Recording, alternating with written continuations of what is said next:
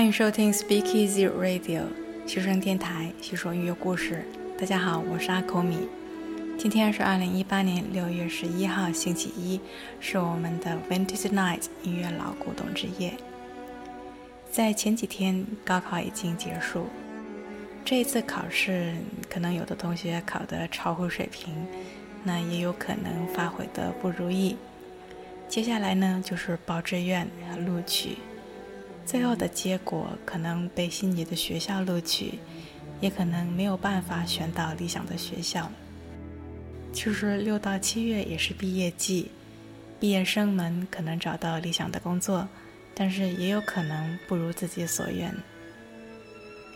但是其实我想说，嗯，如果我们把时间轴放长一点，放到人的一生，或者说我们把阅历放得广阔一些。放到各行各业的历史，就会发现一次考试、一次录取、一次从业，都并不能决定我们的一生。我们的一生虽然很短暂，但是也有很多的可能性。今晚要和大家聊到的，就是这种可能性的具体例子。它是音乐史上最奇特的故事之一。有一个俄罗斯的音乐圈子。被称为俄罗斯强力五人团，这五个人都不是学习音乐专业的，他们的成员构成有公务员、军事工程师、禁卫军军官、海军军官、医生、化学家等等。那他们都因为热爱音乐而走上了音乐创作的道路。今晚我们就来描绘一下这一幅俄罗斯的。不务自己本来的正业，跑去搞音乐的群英像。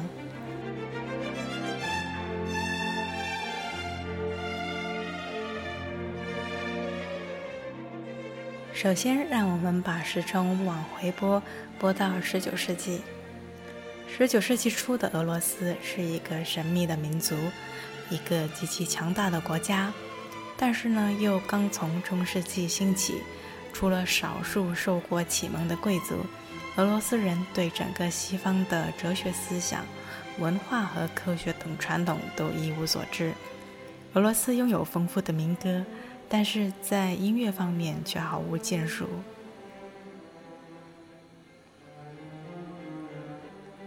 所以在说到我们的强力五人团之前，必须先提到一个音乐家格林卡。今天我们一般人所了解到的俄罗斯古典音乐，都始于格林卡。他是第一个将俄罗斯民族音乐文化与西方音乐文化交融，并且使之达到先进水平的作曲家。格林卡1804年生于俄罗斯的一个富裕的地主家庭，并且在1824年成为一名公务员，在圣彼得堡的道路交通部工作。那不务正业的风气，可能就是从格林卡开始的。他上班漫不经心，心思都在搞音乐创作上。在一八二八年，他终于辞去了公职，游学意大利、奥地利、德国，并且认识了布拉斯、门德尔松、李斯特等等的艺术大咖。这些游学经历给了他很大的启发，促使他开始谱写歌剧。他写了两部非常伟大的歌剧。为沙皇献身，以及《鲁斯兰与柳德米拉》。柴可夫斯基是这样评价格林卡对后来俄罗斯作曲家的影响的：他说，所有俄罗斯交响曲都是从格林卡的《卡马林斯卡娅幻想曲》中孕育出来的，正如一整棵橡树都是从种子中长出来的一样。所有的俄罗斯作曲家，包括我本人。只要是处理俄罗斯舞蹈音乐，都会从卡马林斯卡娅中学习对位法与和声的结合。下面我们就来听一下这首格林卡创作于1848年的《卡马林斯卡娅幻想曲》。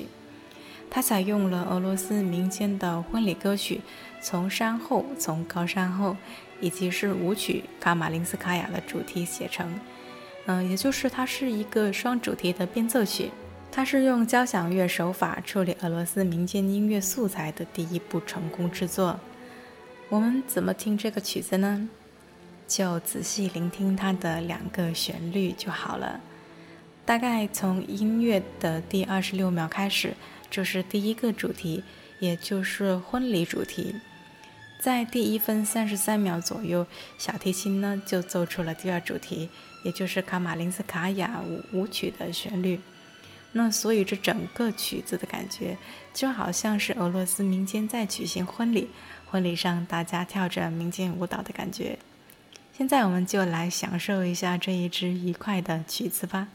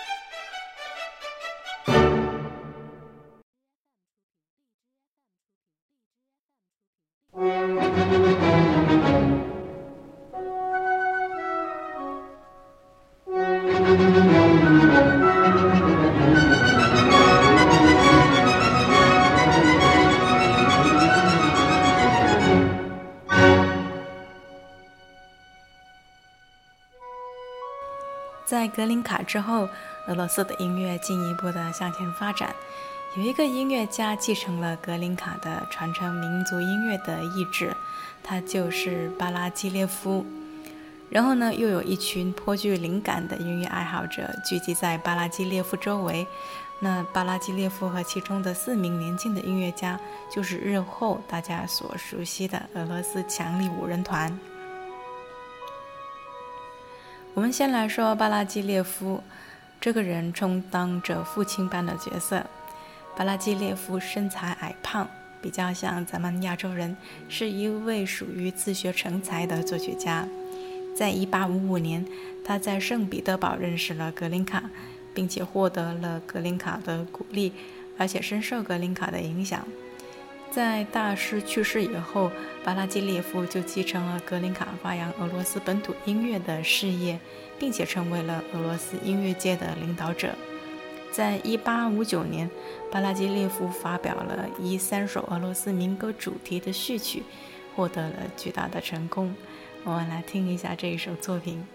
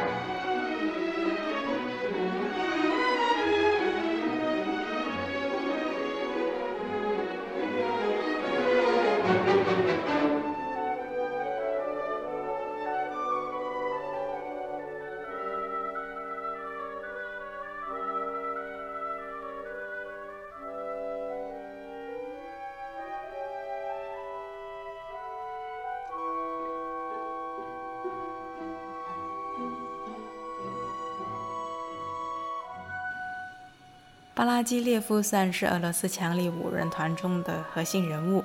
那下面我们再来看看五人团里的其他同志。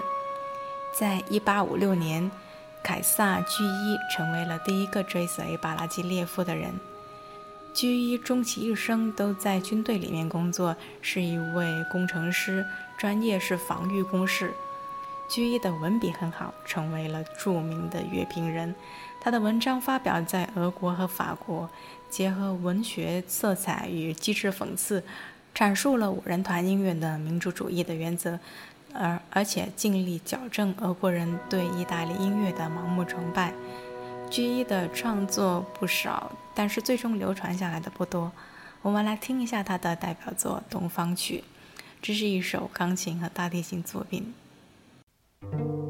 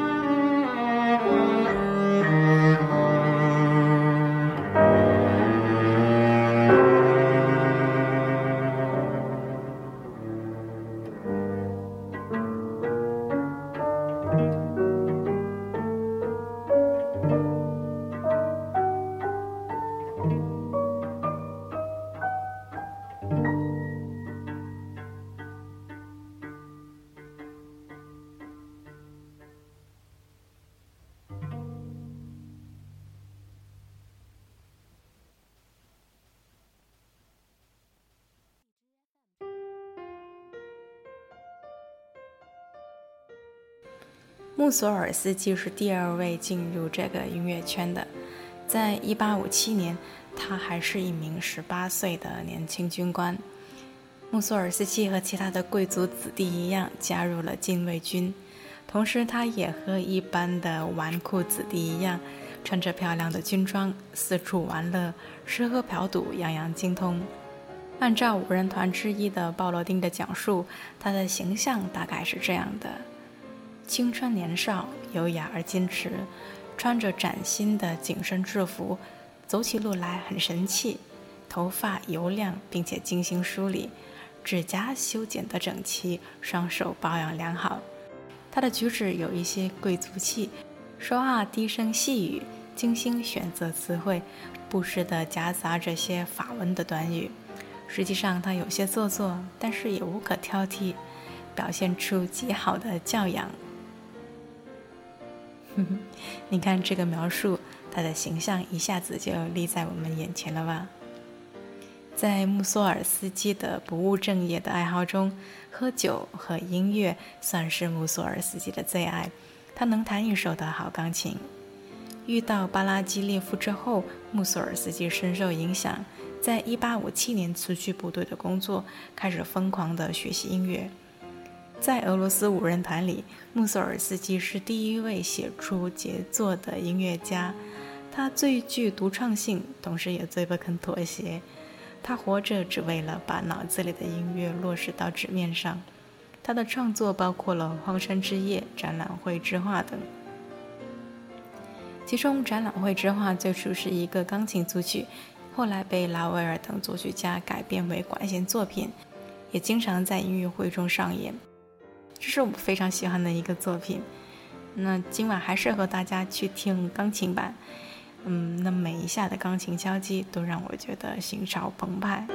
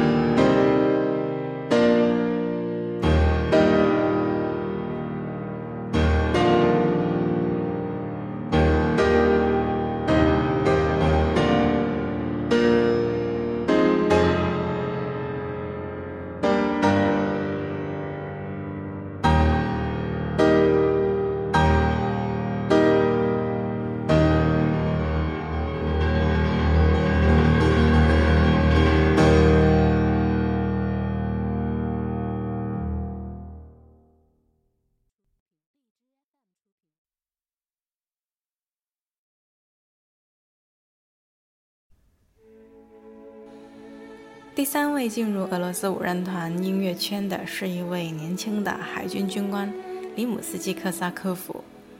在那个时候，海军军官学校毕业时，必须在军舰上从事为期三年的远洋航行训练。在这趟航行中，里姆斯基克萨科夫足迹遍及了欧洲沿海各国，到过英国、法国、意大利等地，还横穿大西洋远渡美国。这些经历给了他丰富的创作灵感，旅途中所见的奇闻异事，也让他的作品流露出异国风味和幻想的色彩。包括充满南国风味的管弦乐《西班牙随想曲》。里姆斯基科萨科夫的故事倒是比较有喜剧性。在三十岁的时候，他莫名其妙被任命为圣彼得堡音乐学院的作曲和配乐实践课的教授。他为此辗转反侧，焦虑不已，因为作为作曲家，他已经享有大名。但是他的音乐知识都是自修而来的，只有他本人知道自己的音乐知识少得可怜。然后呢，他就开始疯狂的学习，往往只比他的学生多掌握了一步。后来呢，他又当上了海军军乐队的音乐指挥。然后呢，他就开始研究管乐器的性能和编配的效果。哎，最后真的，利姆斯基科萨科夫摇身一变成了音乐的理论学者，还发表了不少的著作。林姆斯基科萨科夫写了一系列蕴含俄罗斯民间音乐精华的歌曲，比如说《雪姑娘》《金鸡》《萨特阔》等等。他是继穆索尔斯基之后最具民族性的俄罗斯音乐家。里姆斯基科萨科夫在1888年夏天完成了交响组曲《舍赫拉查达》。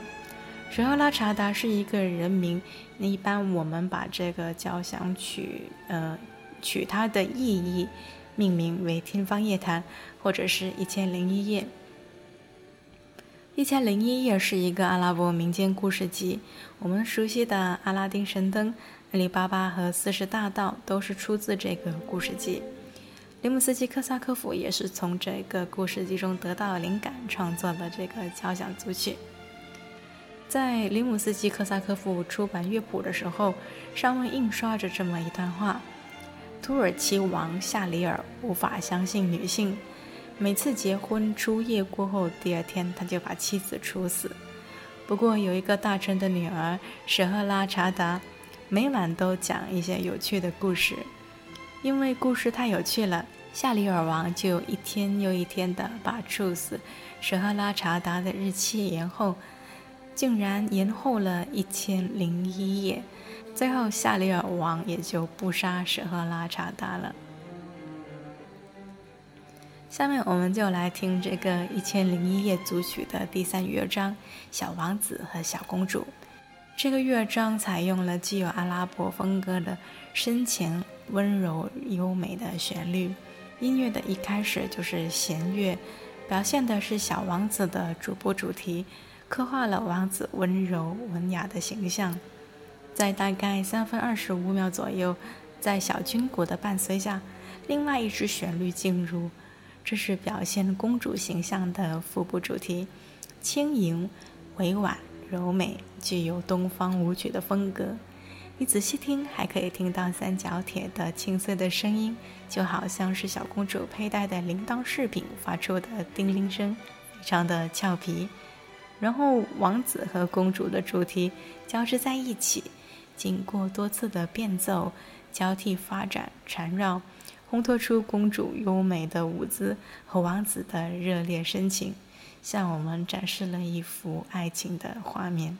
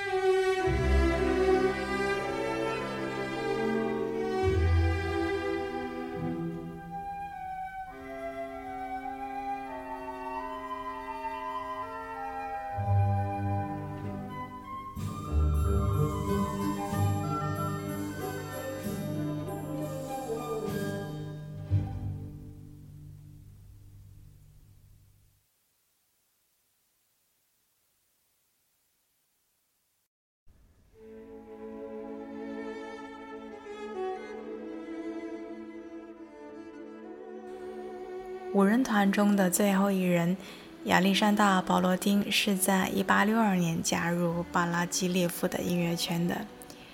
保罗丁从小就被朝着科学家的方向培养，不同于我们前面提到的几位，他们都离开了原来的职业而全力投身音乐。保罗丁呢，是真的做了一辈子的科学家。他以优异的成绩毕业于医学院，专业是化学，博士论文是论砷酸和磷酸的相似性。毕业之后，他当了两年的军医，然后到海德堡游学四年。他的专业水平非常杰出，是欧洲备受尊敬的化学家之一。不管你是喜欢还是不喜欢化学，大概会对发明了元素周期表的门捷列夫这个名字有印象。而当年鲍罗丁就是和门捷列夫一起去意大利等地考察的。他大概是怎么样一个人呢？作为教授，他平易近人，心地善良，被他的学生深深的爱戴。他的公寓总是人来人往，有学生、朋友、科学家、音乐家和亲戚。他家的茶壶永远都在烧开的状态。关于他最大的谜团，大概是他到底哪来的时间作曲啊？他说：“科学是我的正业，而音乐是我的兴趣所在，所以他大概是那种星期天作曲家吧。”在一八八零年，为了沙皇即位二十五周年，他创作了交响诗《在中亚西亚的草原上》。这个乐曲对我个人而言，真的算是那种听了前奏就要入迷的曲目。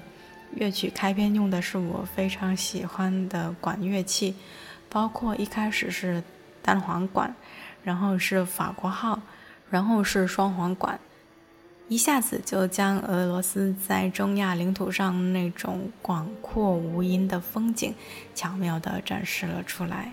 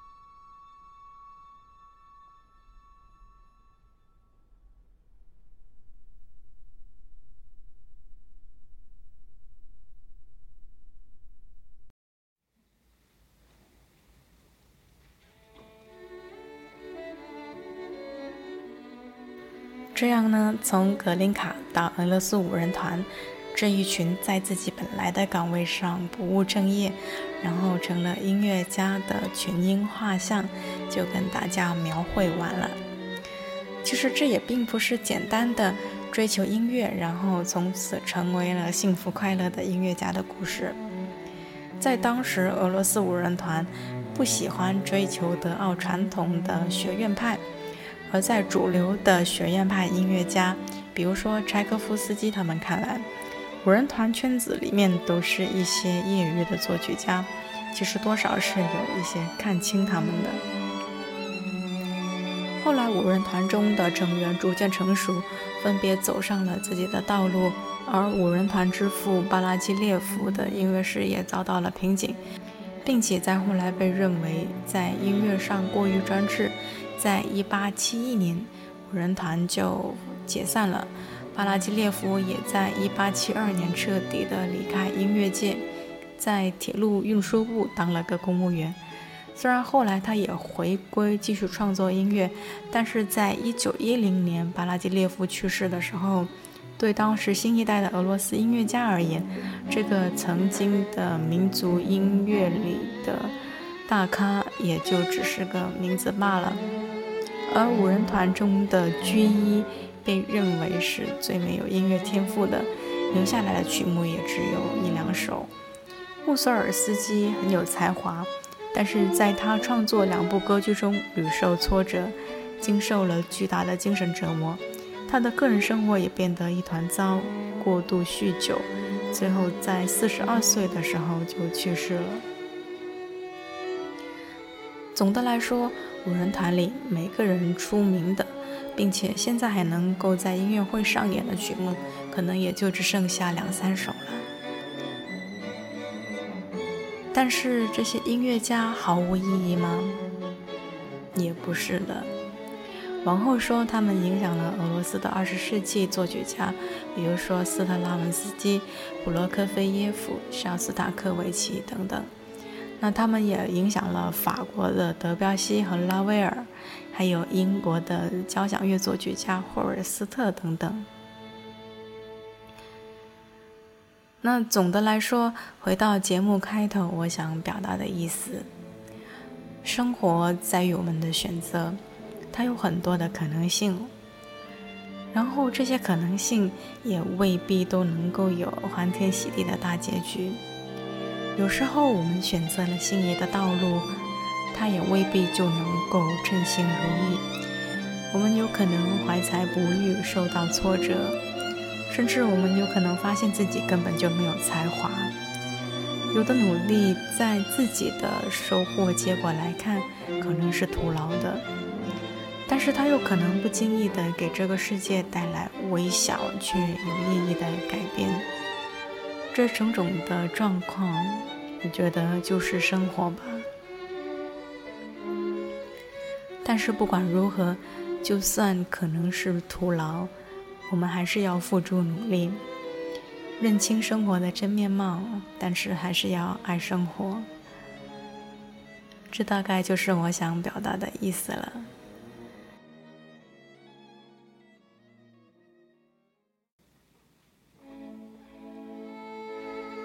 好了，最后就在化学家鲍罗丁的 D 大调第二号弦乐四重奏的第三乐章夜曲中，来结束今天的节目吧。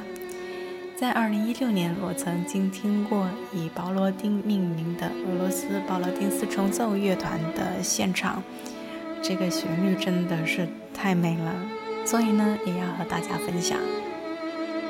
西声电台细说音乐故事，这是我们陪伴你的第六十七天，我们下期见吧。